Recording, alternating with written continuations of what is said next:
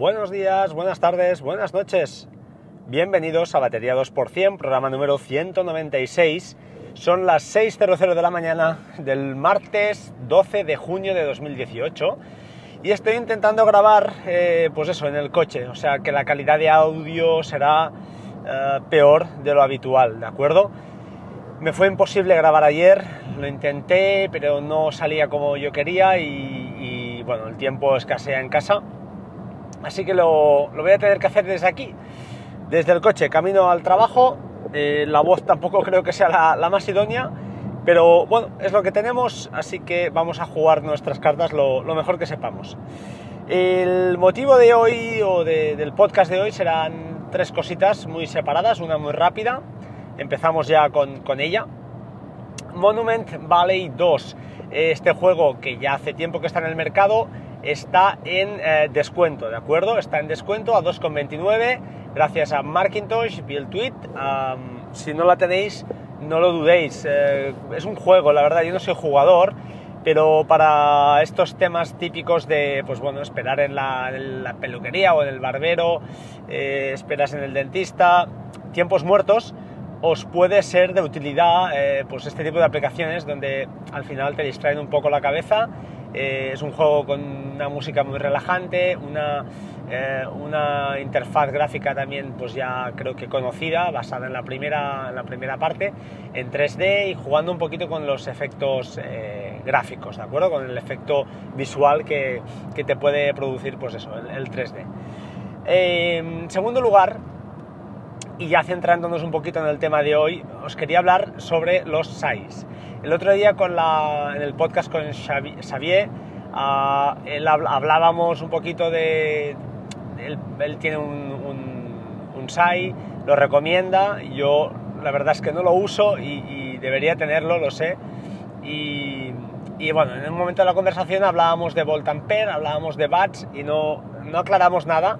Y la verdad me pasó desapercibido y después reescuchando, no acostumbro a reescuchar podcast, pero en este caso sí que montándolo pues eh, tuve que hacer algún apaño y eh, vi que, ostras, que ahí no quedaba la cosa muy, muy clara.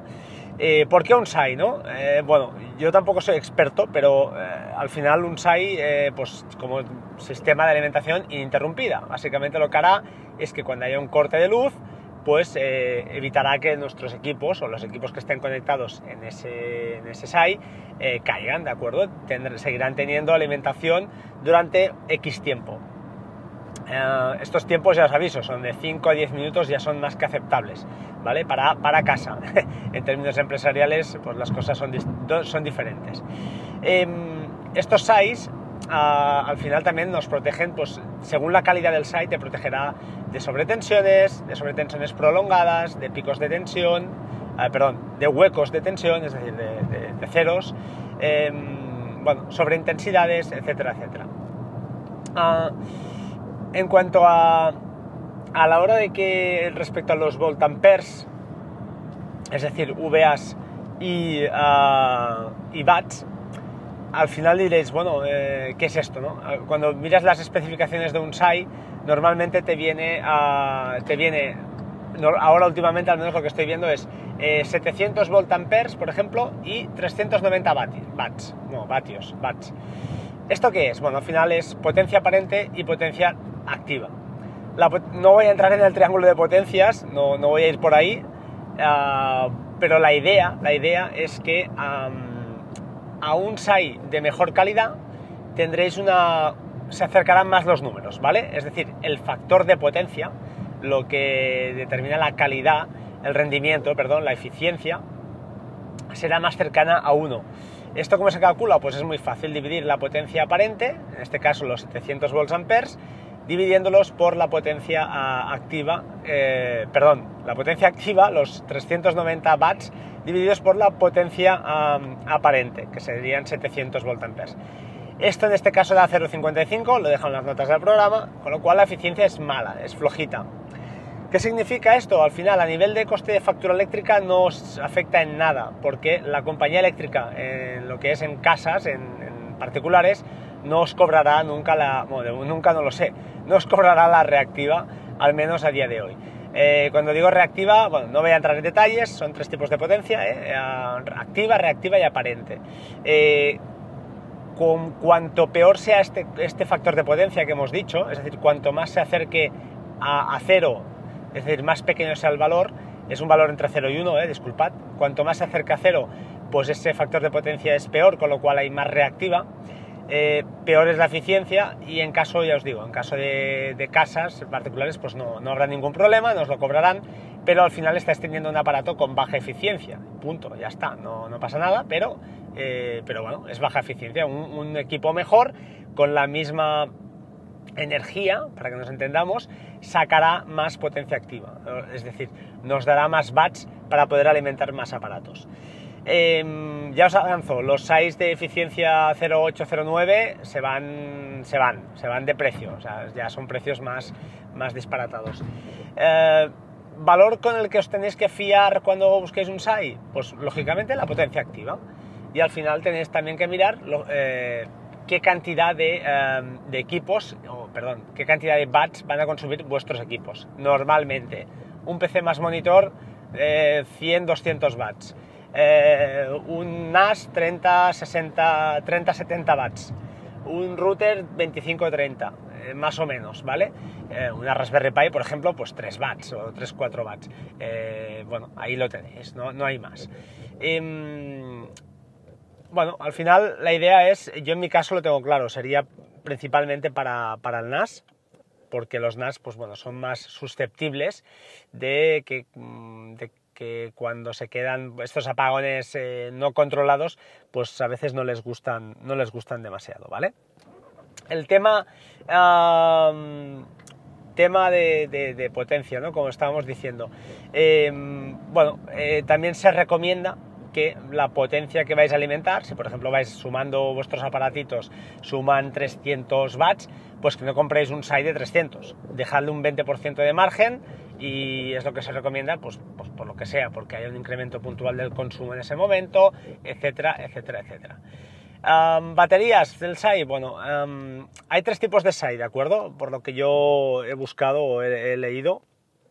Hay los, los que se llaman offline, los que se llaman, ya os lo diré, eh, interactivos, lo estoy diciendo de memoria, y los online. Bueno, al final la diferencia, el offline es el más sencillito, es el que ofrece la protección más simple y, bueno, por lo que he encontrado, pues al final puedes... Cosa.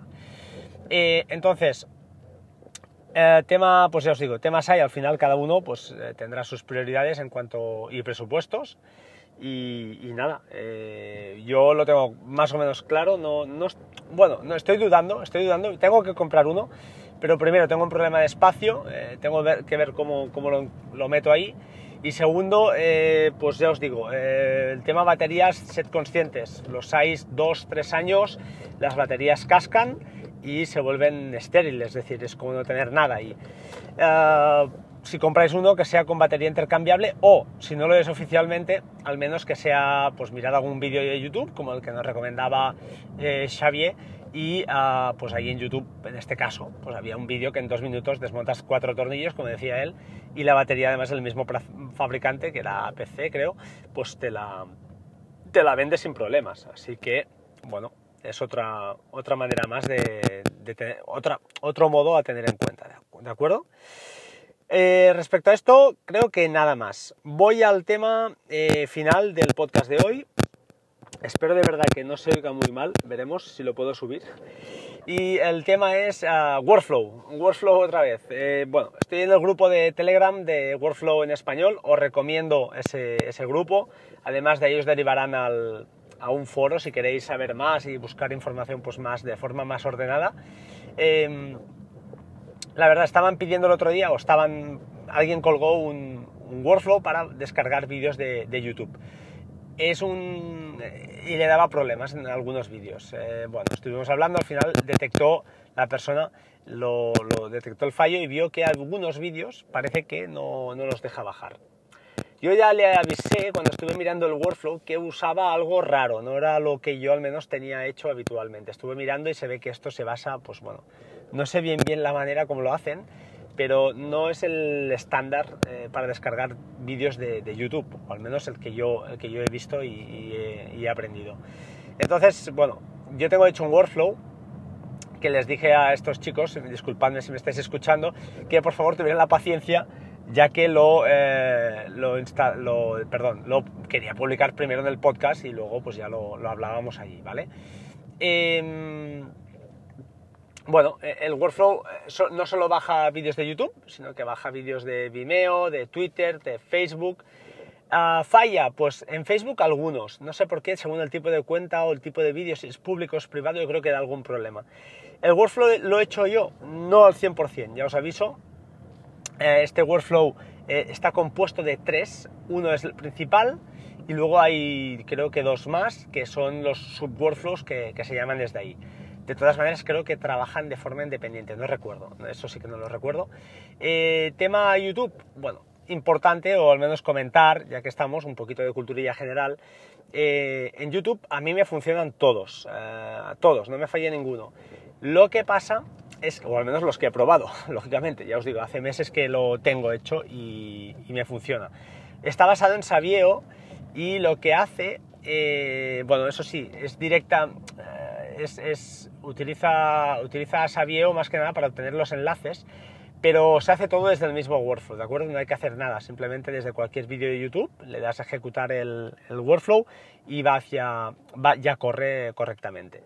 Em, entonces, me diréis, ostras, pero en, hay lo que se llama las calidades. En YouTube hay cada vídeo, sabéis que se puede, eh, pues, eh, puede estar a 720, puede estar a 1080, a, ya os lo diré, a, 4K, etcétera, etcétera. Bueno, para esto YouTube utiliza, os dejo el enlace en la, de la Wikipedia de esto, utiliza una codificación mm, propia de ellos, ¿eh? no, no, no, es nada oficial, que le llaman ITAC. ¿Y el ITAC qué es? Bueno, el ITAC básicamente son dos números, sencillos, del 22, el 140, el 137. ¿Y esto qué es? Pues eh, básicamente es la calidad del vídeo que estás, que estás descargando. Para cada calidad eh, genera un enlace y, por ejemplo, eh, el audio, solo del vídeo, el audio, si queréis descargar solo el audio de un vídeo, pues es el 140, si no recuerdo mal. Si queréis descargar el vídeo 720, creo que es el 22. Y así sucesivamente. problema, que a, 7, a 720, perfecto, funcionan todos perfecto y, no habrá ningún problema. Disculpadme ahora el ruido. A ver un momentito. Ahí. A 1080 el problema es que se descarga el vídeo, pero el audio no se descarga. No sé por qué, pero no funciona. Así que lo tenéis en cuenta. ¿Cómo funciona el workflow? Pues bueno, básicamente lo que os decía. En el caso de YouTube, os permitirá pues, escoger la calidad, os aparecerá un menú y os dirá, oye, ¿qué quieres bajar? ¿El audio? ¿El 720? El... No los hice todos, hice mm, algunos, algunos tags pero no los, no los hice todos y ah, bueno, pues ya está, te lo permitirá guardar en el carrete o en Dropbox. Y el resto, Twitter, eh, Facebook, etcétera, se guardan directamente en Dropbox. Eh, yo lo tengo así porque realmente es donde los guardo y al final son vídeos de usar y tirar y, y lo hice además a modo prácticamente, os digo, educativo, no, no busco nada en particular. Puntualmente descargo algún vídeo, alguna cosa de Twitter, que lo sepáis, ¿vale? Lo dejo en las notas del programa eh, y está, bueno, usarlo a vuestro, a vuestro gusto. Y ya está, sin más, pues bueno, os dejo, voy a comprobar que este audio esté correctamente grabado. Eh, métodos de contacto en arroba batería 2% en Twitter principalmente, batería 2% arroba gmail.com la cuenta de correo y www.batería2%.com la web. Por favor, como siempre, sed buenos, sed buenos, ¿de acuerdo? Y gracias y hasta pronto, nos oímos, chao, chao.